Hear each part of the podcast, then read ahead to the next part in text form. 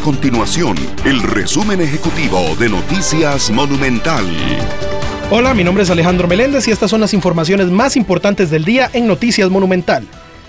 El Ministerio de Educación Pública, el MEP, presentó este jueves la ruta de la educación que se ejecutará desde este año y hasta el 2026. La actividad fue en la Escuela María Vargas Rodríguez en Ciruelas de Alajuela. A pocos días de iniciar el curso lectivo, el 2023, la institución confirmó que la escritura y la lectura será requisito para que los estudiantes de primer grado pasen al segundo grado. La tasa de desempleo sigue al alza, según comunicó el Instituto Nacional de Estadísticas y Censos, el INEC. Este indicador pasó de 11,6% en enero a 11,7% este mes, lo que representa 287 mil personas buscando trabajo.